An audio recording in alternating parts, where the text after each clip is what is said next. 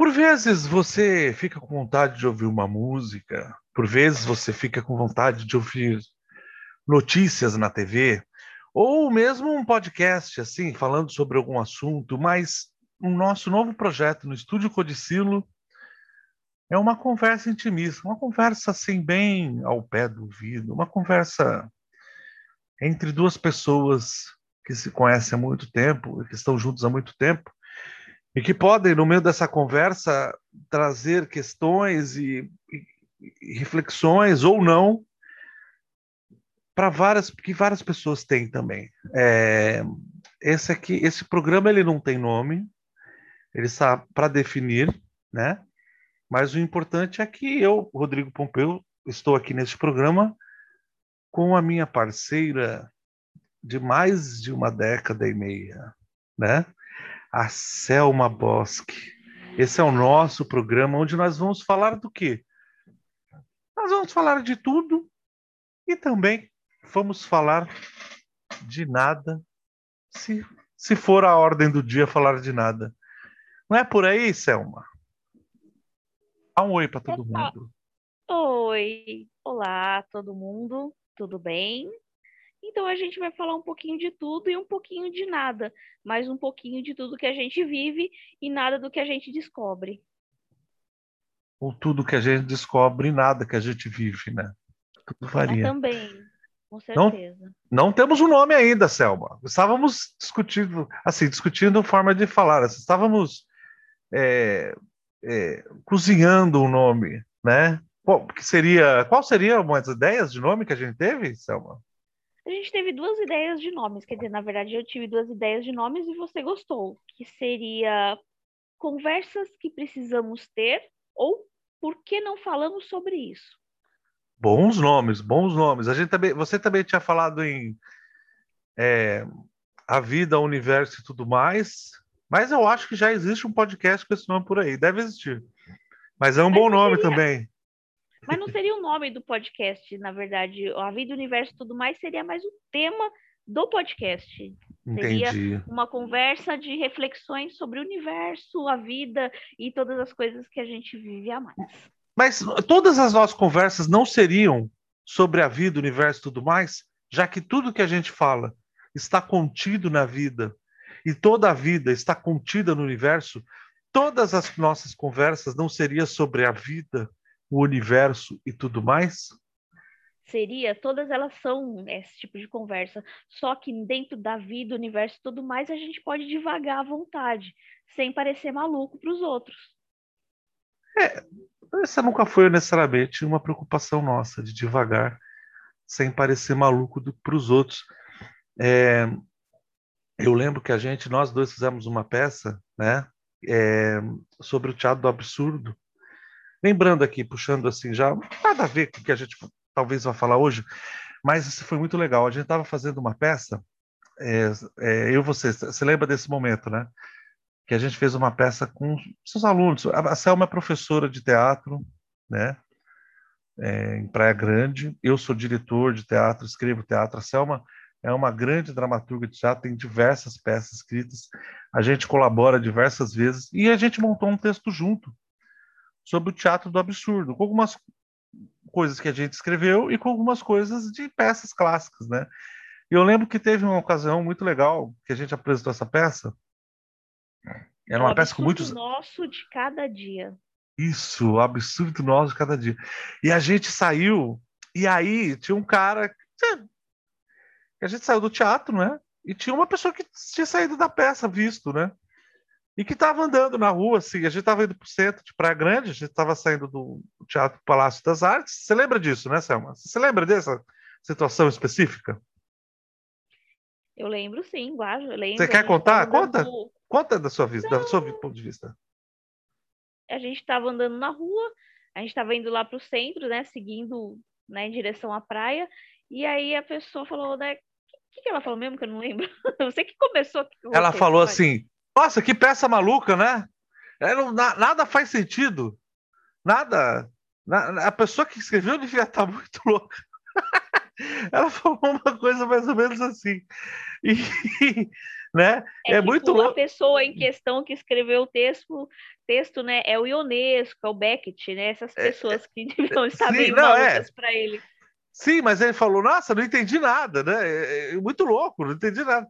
É, né? E, e, eu não sei se a gente falou para ele que era a gente que tinha montado aquele, aquele espetáculo. Acho que sim. Ele falou, ah, que loucura, não entendi. E às vezes é essa reação que a gente quer, né? Às vezes a, o inconformismo assim de você chegar ao negócio e você vê assim, sabe, aquele negócio que você vê e você pode falar, eu não entendi nada daquilo. Mas a ideia desse, do absurdo, é exatamente esse. É o absurdo da vida. O que, que a gente está fazendo? Para onde a gente vai? Nada faz sentido. As nossas conversas é, não fazem sentido. Sim, mas é, é, que que tá. Às vezes é um impacto que assim você entendeu é, subrepticiamente, vamos dizer assim, é, subrepticiamente, é, é, é, limbicamente, talvez você entendeu dentro do seu ser, aquele, aquele, aquele na verdade ali... não é para entender, é para sentir, isso, é para entender emocionalmente aquilo, aquela situação que está sendo vivida e não racionalmente. Exatamente, essa coisa límbica, essa coisa do seu sentimento profundo e que te perturba. Se perturbou, chegou no, no, seu objetivo, porque a peça é com esse objetivo, era perturbar, né? E, e o não e o, a, a, incompreensão da pessoa não entender também é uma forma de perturbação válida, você não acha?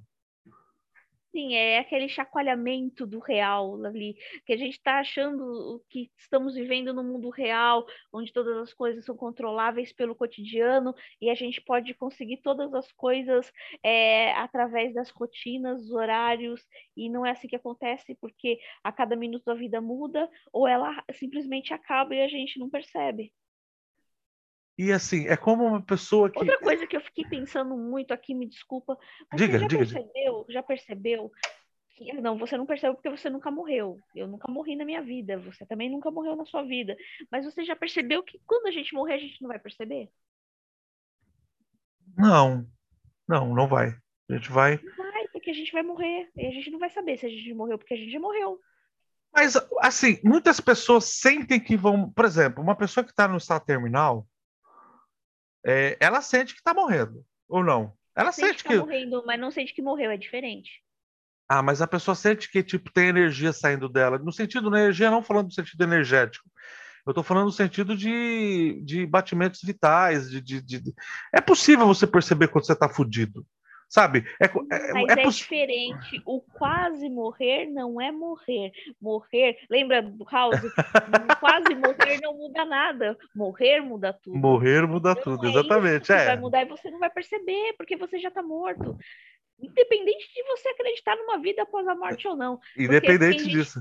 Tem gente que acredita que existe uma vida após a morte e tem gente que acredita que, é, que depois que a gente morre, às vezes a gente não percebe que morreu. E aí que vem as assombrações, porque dizem que as pessoas, as assombrações vivem entre nós aqui, vivendo uma vida normal, porque elas não sabem e não perceberam que já morreram. Então, tipo, a gente está tão apegado à existência, mas não à existência física, mas à rotina da existência, que a gente não percebe mais que a gente está vivo ou que a gente está morto.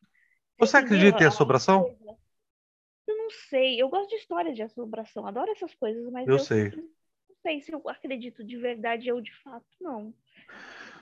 Olha, eu vou falar um negócio para quem estiver ouvindo, para as duas, três pessoas que estiverem ouvindo isso aqui, até porque isso aqui é uma coisa muito para você ouvir assim quando você for dormir. Eu, eu imagino quem estiver ouvindo botar assim quando estiver dormindo, uma coisa leve, entende? Uma conversa leve.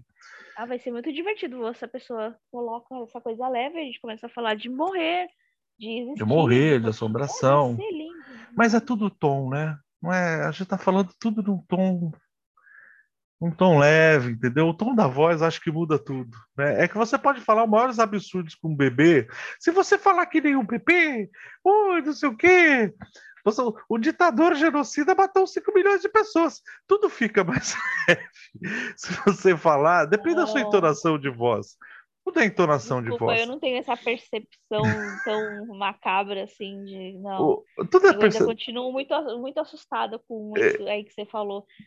Não, mas não mas o susto é... que conserte isso. É o susto que é o um negócio, porque quem conhece a Selma eu conheço mais do que ninguém, eu posso dizer que eu nunca vi alguém tão.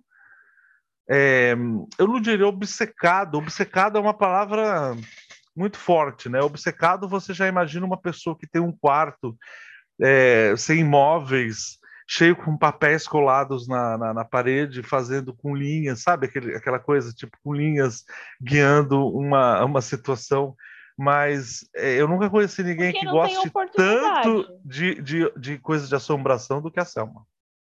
se eu tivesse um quarto a mais aqui na nossa casa, eu faria isso, com toda certeza. Eu faria, tipo, várias coisas, vários altares, enfim, deixa pra lá. Mas é porque só tem dois quartos, um a gente dorme e outro é o nosso quarto de trabalho, é o nosso closet, escritório. É. Mas se tivesse um terceiro, não sei. E assim, seria isso. Por que, Selma? Por que, Selma? Explica para mim, explica para nós aqui. Para mim e para essas duas pessoas que estão ouvindo a você. Não, não tô aqui para explicar nada, não. Pera Mas por quê? Por que esse gosto por. Porque todo. É, é, é, difícil a gente definir por que, que a gente gosta de alguma coisa. Mas vamos tentar. Por que, que você gosta disso, a questão de assombração? O que, o que te fascina? Porque isso, obviamente, te fascina. Isso, eu obviamente. Gosto de histórias. Eu gosto de histórias. Eu gosto de ouvir histórias. É, eu ouvia muito quando era pequena. Sou uma pessoa um pouco mais velha. Parece que não, sou cara, essa cara de jovem. Eu sei que vocês não estão me vendo, mas eu tenho uma cara de jovem, jovenzinha. Mas eu tenho 40 anos. Né? Isso foi completamente mas... desnecessário, mas tudo bem. Não, não importa, não, eu estou tentando me, estou tentando aceitar essa. Você entende? Eu preciso afirmar isso verbalmente, tá, em voz alta, para que eu ouça a minha própria voz para poder aceitar essa realidade. E que o universo realize também, né? Que você joga para o universo. Não vai realizar, não. Porque se eu quisesse realizar, não faz muita diferença para o universo. Aliás, a gente não faz muita diferença para o universo. Vamos voltar para a questão da assombração. Na verdade, eu gosto muito de ouvir histórias, no modo geral, independente de ser assombração ou não. É que eu gosto porque ela mexe muito com o nosso imaginário, né? É, é, é, folclórico, é popular, e uma história de terror é uma coisa muito forte dentro da história oral, né? dentro dos contos, dessa... e por isso eu gosto. Mas eu também gosto muito de histórias dramáticas, eu gosto de contar histórias e ouvir histórias que vão além daquilo que a gente imagina, vão além do real. Eu gosto de realismo fantástico, eu gosto de trabalhar com histórias que elas têm uma rotina, um cotidiano, uma linha eh, racional e lógica, e de repente tudo muda. E é isso que me atrai nas histórias de assombração, né? E filmes de assombração. Ah, mas você gosta de filmes de terror? Não, eu não gosto de filmes de terror de, de todo gênero, não. Eu gosto de filmes de terror que tenham fantasmas, capirotos, essas coisas. Não venham me mostrar é, filmes violentos, é, de, de, estrangulamento, de morte, não gosto. Odeio ver sangue jorrando, não gosto. Meu negócio é a história, é a narrativa. Isso é o que mais me importa e que me deixa enlouquecida viajando e querendo contar histórias. Eu, quando eu estava falando no começo, eu, eu ouvia muito quando eu era pequena, junto com minha avó, histórias de Gil Gomes. Tinha um programa que passava, eu acho que passava meio-dia, seis horas, eu não lembro o, o, horário, mas que ele contava histórias, sei lá, pelos anos 80, né, anos 90, não me lembro também. E ele contava histórias dramáticas, né? Aconteceu aquele caos, não sei o quê, que a mulher morreu, que não sei o quê. Sempre gostei desse tipo de história. Você, você acha que, por exemplo, uma coisa que você falou que é muito legal, de como é, as histórias são importantes para a gente, né? A cultura é feita de histórias, da história oral principalmente. Todas as, as grandes histórias, elas começaram sendo pela oralidade, né? Inclusive, até, até a história de Jesus Cristo é uma história que começou pela oralidade, não pela, pela escrita né? já que a gente não tem registros escritos é, da época de Jesus, a gente tem textos que foram feitos muito tempo depois. Textos que foram contados de pessoas para pessoas. A pessoa que estava lá, aí a pessoa contou para outro, e contou para outro, e contou para outro. Assim a gente tem a história, a história da Guerra de Troia, A gente, assim a gente tem a história da, da, das guerras do Peloponeso, né? Assim a gente tem as histórias da, dos espíritos do folclore brasileiro. Das entidades. Gente, as entidades. A gente estava lendo agora há pouco, antes de gravar, uma história do Pará, de um perfil muito bom da internet que todos deviam seguir, que é do Tanto Tupiaçu, tem no Twitter, arroba Tanto Tupiaçu, com dois S, tanto no Twitter quanto no Instagram, e que a gente estava vendo a Matita, Matinta Pereira. Matinta Pereira. Eu não sei se é Matita Pereira ou Matita Pere, Pereira, né? E até na música do Tom Jobim, né? Que tem é, que é Águas de Março, ele fala do Matita, Matita Pereira. E essas também são histórias orais. Eu lembro do meu avô contando para mim. Meu avô que eu gostava muito do meu avô. Eu passei parte da minha vida com ele. E ele sempre foi uma uma uma referência, né, para mim. Sempre foi uma pessoa que eu fui muito próxima. Era uma figura muito típica, né? Enfim, outros dias eu conto essa história. Mas ele gostava de contar histórias da, da roça. Ele era da roça, contar as essas histórias.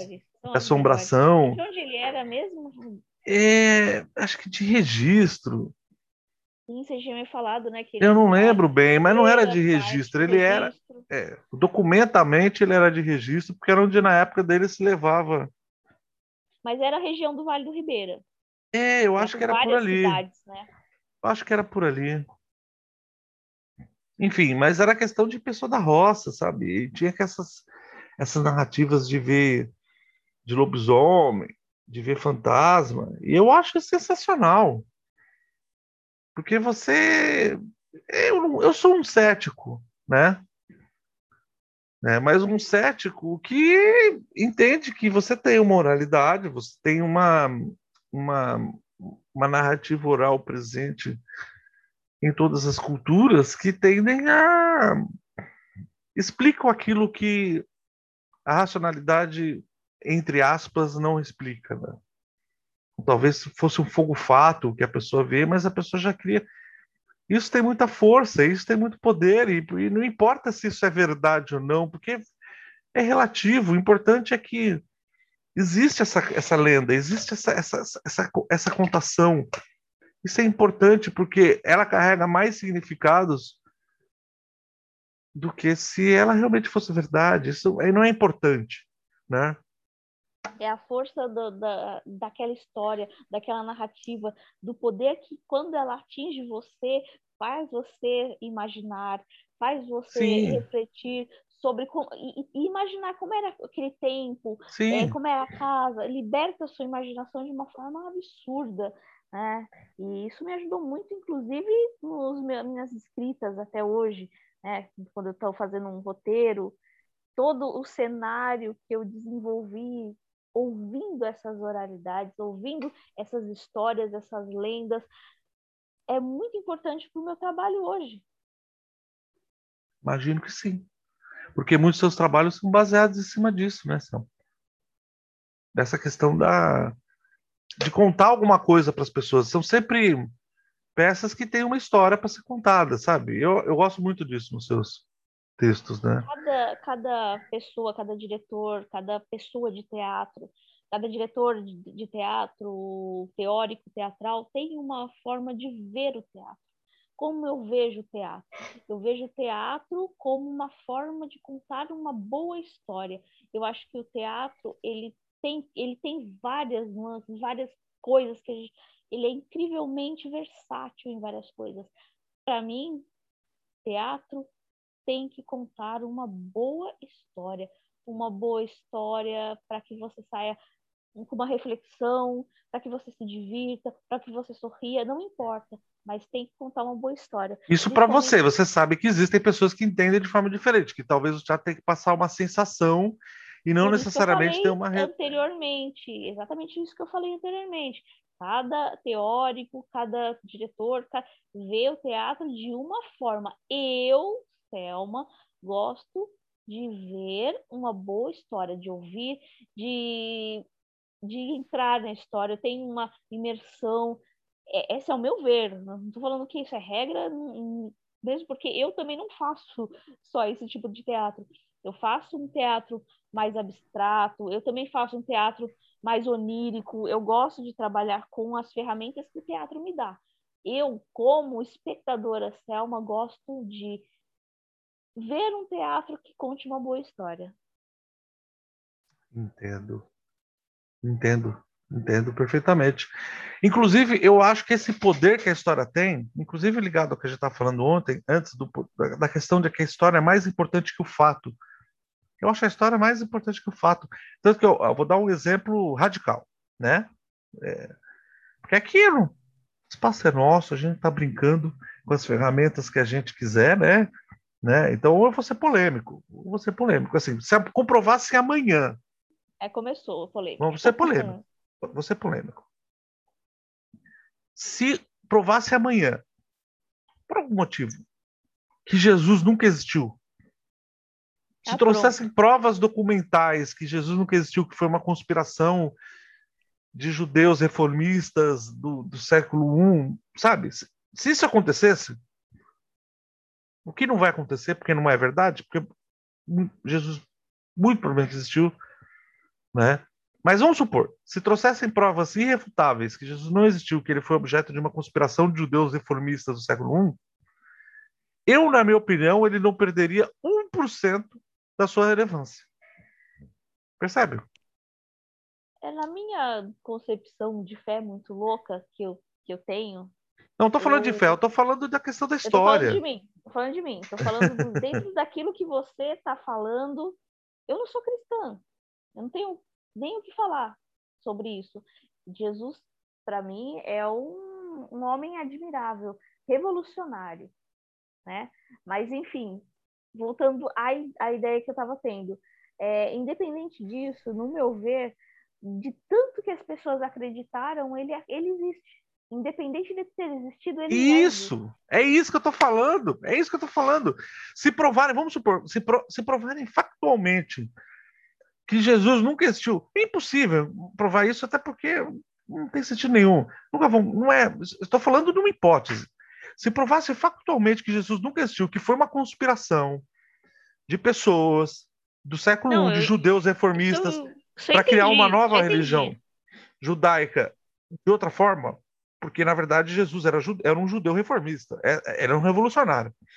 Era isso que Jesus era. Vamos falar, Jesus não era cristão, né? Jesus antecede o cristianismo. Né? Jesus era judeu. Jesus, Jesus acreditava que ele, ele, ele, ele pensava no judaísmo ideal. Ele, ele queria reformar o judaísmo, ele era um reformista. Essa é a grande realidade. Estamos falando aqui do real. Né? Jesus não era cristão. Até porque ele antecede o cristianismo. Não, da mesma forma entendi. que Marx não é marxista. Já entendi isso, já né? Então, estou falando só para deixar claro. É, imagina se fizesse, provasse textualmente. Eu, para mim, eu não perderia 1% de toda a importância que a história dele tem. É, não perderia nada, nada, nada, nada, nada. Não faria a menor diferença. Para mim, não ia fazer a menor diferença. Muita gente ia ficar bravinha, ia ficar, né? É, é para mim não ia fazer a menor diferença, porque eu acho uma história sensacional. Né? O que importa, importa é a fé das pessoas, o que ela acredita, o, em como aquilo mudou a vida dela, isso. O que ela trouxe no coração dela. Isso. É isso que importa. Isso que importa. E o valor dessa história linda, maravilhosa contada. A gente sabe, a gente trabalhou, a gente fez Paixão de Cristo sete anos juntos. A gente sabe as nuances que a história pode ter. Eu já fiz, eu escrevi texto com parte de, de Buda na, na palavra de Jesus e cabe, e entra perfeitamente, porque é uma mensagem universal. Acho que é isso que é o mais importante. Não ia perder em nada, mas essa é história é para outro dia não ia Sim, perder em nada, porque nós estamos falando de histórias, né? Então, só estou chamando mencionando isso para estar falando de histórias, de como as histórias são importantes para a gente. E é uma, é uma das maiores histórias entre todas. É a né? maior história de todos os tempos. É uma das maiores. Eu diria uma das maiores. Uma das maiores histórias. Qual é você acha que seria uma das maiores histórias ah? A gente tem a epopeia de Gilgamesh, que muita coisa da história própria da Bíblia foi tirada da Epopeia de Gilgamesh. A Epopeia de Gilgamesh foi a primeira grande história. A gente tem no hinduísmo, a gente tem histórias lindíssimas.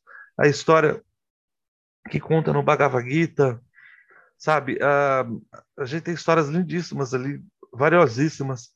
É, a gente tem, a gente tem a, na, na, o Homero contando as histórias da a Odisseia. A Odisseia é uma história incrível, porque obviamente não aconteceu, mas é, é, é uma história inacreditável, maravilhosa e que era moral além de tudo, como como o cristianismo, a história de Cristo também é moral. A história da Odisseia, da saga de Ulisses é moral, é linda, é uma coisa magnífica. A Eneida é uma coisa sensacional. Né? O, a, a história do, do, do, do, do profeta Mohammed é incrível. É, até porque também essa história também ela, ela é mais próxima, né? Por ela ser mais próxima, ela é mais verificável. Ela é mais, a gente sabe que ela realmente, meio que realmente aquilo ali tem documentação do que aconteceu. Mas é uma história sensacional, a história do profeta Maomé. Por aí já vai, tem várias histórias. As, já percebeu que todas as histórias, todas as histórias que mexeram com a humanidade tem algo de fantástico nela? Algo de real, algo que sai do normal. Incrível, né? Todas elas. Todas elas. Não sobra uma, não falta uma. Todas tem elas. Tem que ter mágica, tem que ter mágica. Sim, sim. Porque a vida não tem mágica, a nossa vida é crua ela é muito real, ela é muito sólida, é muito 24 horas por dia. É muito pão, pão, queijo, queijo, né? É só isso.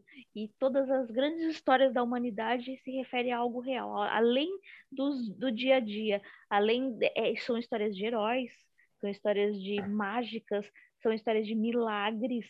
É sempre algo que é insólito, é, é, é, é sobre o natural. É, é maior que o humano, né?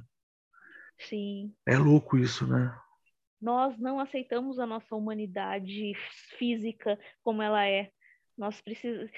Parece que a gente viveu um dia em um mundo que o sólido e o físico não existia. E a gente é obrigado a viver num mundo tão, tão palpável que isso é muito, é, é muito aprisionador. Não é opressor isso, liber... talvez a, a gente, gente viver fora da. de alguma forma, a gente precisa se libertar. E como a gente se, como a gente se liberta através das histórias, da, através da, da criação de histórias, da imaginação, do, do mental, de um plano além do, do físico. Você acha que no mundo de hoje tão material, tão material, onde tudo que importa é ter coisa assim, tem uma coisa nova, ter coisas novas, ter um celular novo, tudo é tão material. Uh, você acha que talvez a... nós estamos mais tristes porque falta essa parte espiritual? E já que essa parte espiritual, ela é, de certa forma, ela é monopolizada praticamente por, por instituições religiosas, né?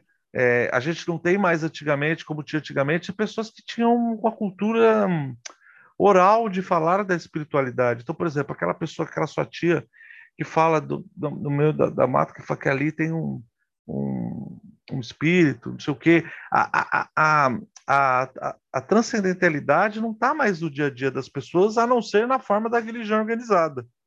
Mas é isso, esse é, eu, no meu ver, na minha vida, né, é o que está acabando com a vida das pessoas, é essa falta de espiritualidade. Entenda, espiritualidade em falta e religiosidade em excesso. Porque até isso a gente cria regras. Eu acho que isso não precisa ter regras. Você, você ir além do natural não precisa ter regras. Aí a religião pega isso, monopoliza isso e coloca regras naquilo que você tem ou não que acreditar. E isso o mundo faz com você o tempo todo, a sociedade, o sistema, o sistema político, é, a vida, tudo isso já faz. E você ainda faz isso com o seu espiritual. A religião, ela colocou a nossa espiritualidade em caixinhas com regras. Louco como você faz essa separação entre religiosidade e espiritualidade, né? Como, como a espiritualidade que você quer dizer no sentido de uma coisa mais pura, uma coisa mais livre, esse contato com os, o, o, a transcendência de uma forma mais livre e a religiosidade. Não é alguma coisa, não é algo que está fora, é algo que está dentro. Acho que a gente não descobriu, porque a religião faz com que a gente acredite em algo que está totalmente fora de nós.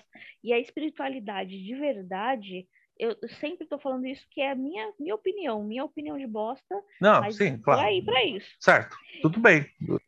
A espiritualidade o, está dentro de nós e, e, e ela está inteiramente ligada ao nosso autoconhecimento, o que não se tem. A gente não tem autoconhecimento, a gente não, tem, não sabe o que a gente é, a gente não sabe o que a gente busca, a gente não sabe para onde vai. Como é que a gente vai entender o nosso interior e nossa espiritualidade? Até né? porque né? a religião organizada nos dá diretivas blocadas, né? Então, assim, é, é, é padrões de ação para grupos de pessoas totalmente diferentes entre si. Né? Isso acaba é, é, alienando as pessoas, porque as pessoas, em vez de se autodescobrirem, inclusive tem uma passagem de Jesus que eu acho sensacional, que eu usei em uma das paixões de Cristo que eu escrevi, que está nos evangelhos apócrifos. Eu acho que estava no evangelho apócrifo de Tomé, eu não lembro que ele fala é, se você quiser almejar ao céu, você, você não vai conseguir, porque os pássaros já, já chegaram ao céu. Se você quiser almejar ao mar, você não vai conseguir, porque os peixes almejaram ao mar. Você consegue entender a verdade no mar, você não pode, porque os peixes já estavam lá. O que você tem que entender é a si mesmo. E somente a si, quando você entender a si, você vai entender todo o resto. Porque quem não entende a si, é, é, é, é, tão bonito que ele fala nesse sentido. É, quem não entende a si próprio é, é pobreza e viverá na pobreza. É uma questão de pobreza espiritual mesmo, né? Obviamente que esse foi dos evangelhos apócrifos que foram banidos pela Concílio de Nicéia por causa também dessa coisa de autoconhecimento que não era interessante. Mas eu acho bacana, falta abstração, é, o conhecimento, né? O conhecimento ele é poderoso. Você conhecer a vida, as coisas, a história do mundo, das pessoas, é poderoso. Agora, muito mais poderoso e eficaz é o autoconhecimento, é conhecer a, a, a você mesmo, que a gente está muito longe de um autoconhecimento pleno, mas longe milênios porque a gente está muito focado naquela coisa que a gente falou, que é do material, de ter, de querer, de colocar tudo um, um mundo em cima de você de necessidades que a gente não tem. Aí se cria necessidades, aí essas necessidades nunca são supridas, e aí a gente tem que querer mais coisas, e na verdade é emocional, e a gente colhe o material, e a gente fica mais vazio, mais insatisfeito, frustrado. A gente se sente extremamente frustrado por que a gente tem uma vida, às vezes, que a gente não desejou ter. Que a gente queria mais, que a gente imaginava que a gente ia ter mais coisas, é, coisas na nossa vida que a gente não tem, por uma necessidade que nem era nossa. Talvez a sociedade, a família, ela obrigou a gente a querer tantas coisas que hoje a gente não sabe para onde a gente vai e o que a gente quer de verdade. Entendo Concorda, isso. Pompeu? Eu entendo, eu entendo, concordo e compreendo perfeitamente o que você está querendo dizer. Perfeitamente, perfeitamente. É como se a gente estivesse numa briga que não era nossa. Sabe que eu vi uma história que é parecida com isso esses dias que eu quero contar para você? Eu não falei para você disso, mas eu vou aproveitar que a gente está aqui. Eu vou contar essa história. Sabe o que parece isso? Essas obrigações que não são nossas, essa corrida que a gente está por algo que não foi a gente que decidiu, me lembra a história das borboletas peregrinas, sabe? Durante todos os anos, acho que no Canadá, você tem uma espécie de borboleta que, quando chega o inverno, elas migram pro, em direção ao meio oeste dos Estados Unidos. Todas as referências que eu estou dando aqui podem estar completamente erradas, mas o raciocínio é esse. Elas migram para para fazer essa migração, que é muito comum né, em pássaros. Tem essa, tem essa migração quando tem épocas mais frias, eles migram para lugares mais quentes. E elas migram, só que essa viagem que as borboletas, elas fazem grandes revoadas com, com milhões de indivíduos, milhares de indivíduos, são grandes revoadas, é uma coisa impressionante, as, as borboletas peregrinas. E aí elas vão voando, só que existe um pequeno problema elas não vivem tempo suficiente, elas não voam tão rápido e elas têm um tempo de vida muito curto, né? Então elas vivem, morrem, e no meio do caminho, os seus os, os, os, os, que nascem continuam seguindo esse caminho. Ela deixa ovos, morre, e, os que nascem vão seguindo esse caminho, continuam seguindo esse caminho. Entendeu? E, e muitas gerações dessas borboletas peregrinas morrem e nascem no meio do caminho e nem sabem exatamente por quê, mas está seguindo a revoada, né? Então, é, muitas vezes a gente na vida, a gente nasce e morre e a gente só está seguindo o caminho que colocaram para gente. E nem é o caminho que a gente gostaria de seguir, e a gente às vezes nem se questiona se esse caminho é o que a gente realmente gostaria, porque a gente nem se questiona o que a gente gostaria de fazer. É, e a gente fica com o fluxo da vida, do instinto e da É, e a gente fica seguindo. a gente fica como essas borboletas peregrinas, seguindo um caminho que foi determinado pelos avós, pelos pais, pelos bisavós e seguindo em frente. Eu vi isso esses dias, achei tão curioso. Né? É curioso, é bonito e é triste. Né? É triste, né? Porque imagine assim... você, uma borboleta que nasce nesse meio todo e fala: gente, na boa, eu não vou para lá. Não, desculpa. Ah, eu, eu tenho que. De vida para ficar Vai, gente, eu só, eu só, vivo duas semanas, na moral. Foda-se foda o sul. Eu vou viver, eu vou fazer minhas paradas aqui enquanto eu tô vivo, entendeu? É, eu não vou seguir o caminho do meu pai, entendeu? Foda-se, eu vou ficar dando rolê por aí. Imagina uma, uma borboleta rebelde. Né? Não sei se é borboleta ou mariposa, mas é, a lógica é essa. Tive uma, tive uma, uma, uma visão agora muito louca, psicodélica de você, de borboleta. Com borboletinha gordinha cacheada. Ai, eu não consigo. Eu tenho uma criatividade muito grande. Com barba, né? Borboleta com barba branca, cabelo comprido, cacheado, falando: não, não, não, não. Oh, vamos, vamos lá, a revoada vai para vai o sul. Vi, que sul o quê? Vou pôr nenhuma. Eu vou ficar aqui mesmo. Não, mas você tem que ir. Eu não tenho nada, meu irmão. Eu não tenho absolutamente nada. Eu sou uma borboleta. É isso. Eu tenho que chupar néctar e morrer. É isso que eu faço. uma borboleta boa. punk. É... Borboleta revoltada.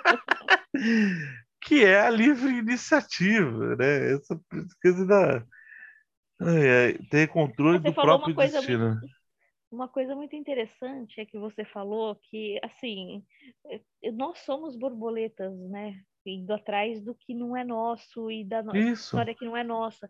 Só que nós somos animais também e nós seguimos instintos também. A gente a gente acha que nós somos mais do que um animal. Não, Por que, que a gente acha que a gente é um animal? A gente é instintivo. A gente está querendo coisas porque isso é um instinto. Instinto de sobrevivência, instinto de continuação, instinto de, de caminho, sabe? Somos todos borboletas indo para o sul. É. Com pouco tempo de vida. Gente, o nosso cérebro foi pensado para viver em savanas africanas, no qual a gente viveu por centenas de milhares de anos e para aproveitar o máximo de, de gordura que a gente consegue. Nosso cérebro não foi pensado, por isso que a gente morre do coração. Isso não faz sentido. Porque quando a gente pensa, quando a gente pega um bacon, um gordura, batata frita, a gente quer comer demais, porque o nosso cérebro foi pensado para um animal que precisava ter grandes reservas de gordura e, e grandes reservas de carboidratos no seu corpo para poder sobreviver épocas que ele não poderia, não ia comer nada. Só que nós temos à disposição diariamente. Nós, nosso cérebro não foi pensado para viver em apartamentos pedindo comidas gordurosas por telefones. Isso não existe. Isso é uma coisa muito moderna. A gente não está preparado para isso. A gente simplesmente não está, nosso corpo simplesmente não está preparado para isso. Por que as pessoas ficam com obesidade? Por isso que as pessoas morrem do coração, porque o nosso corpo não está preparado para esse tipo de coisa, né? A gente, nem o nosso corpo, nem o nosso emocional está preparado Exatamente. nada disso. Nada disso. Vive. Você vê que o nosso emocional já não está suportando mais a nossa realidade. O nosso, o nosso emocional não estava suportando nossa realidade. Porque nossa realidade, não, nosso, nosso, nosso cérebro não foi moldado para entender essa realidade. essa realidade. É, não, não é, é, é, tudo errado. Isso, assim, essa, essa a, a, própria rotina de trabalho moderna, né? Ah, isso, isso é algo que não é algo que a gente está ainda pronto para compreender. Você entende? É, essa, esse sistema de muito trabalho e poucas recompensas é totalmente diferente da vida que a gente vivia e da vida que o nosso cérebro que foi moldado para para conseguir. trabalho e pouca diversão deixa o Jack maluco. É, e muita, muita pressão. E, e, por isso, muita pressão. E, e, é natural. E aí, cada vez mais, a gente vai pifando no meio do caminho, né? Né? É, a gente se destrói emocionalmente com coisas tão. que depois a gente vai pensar.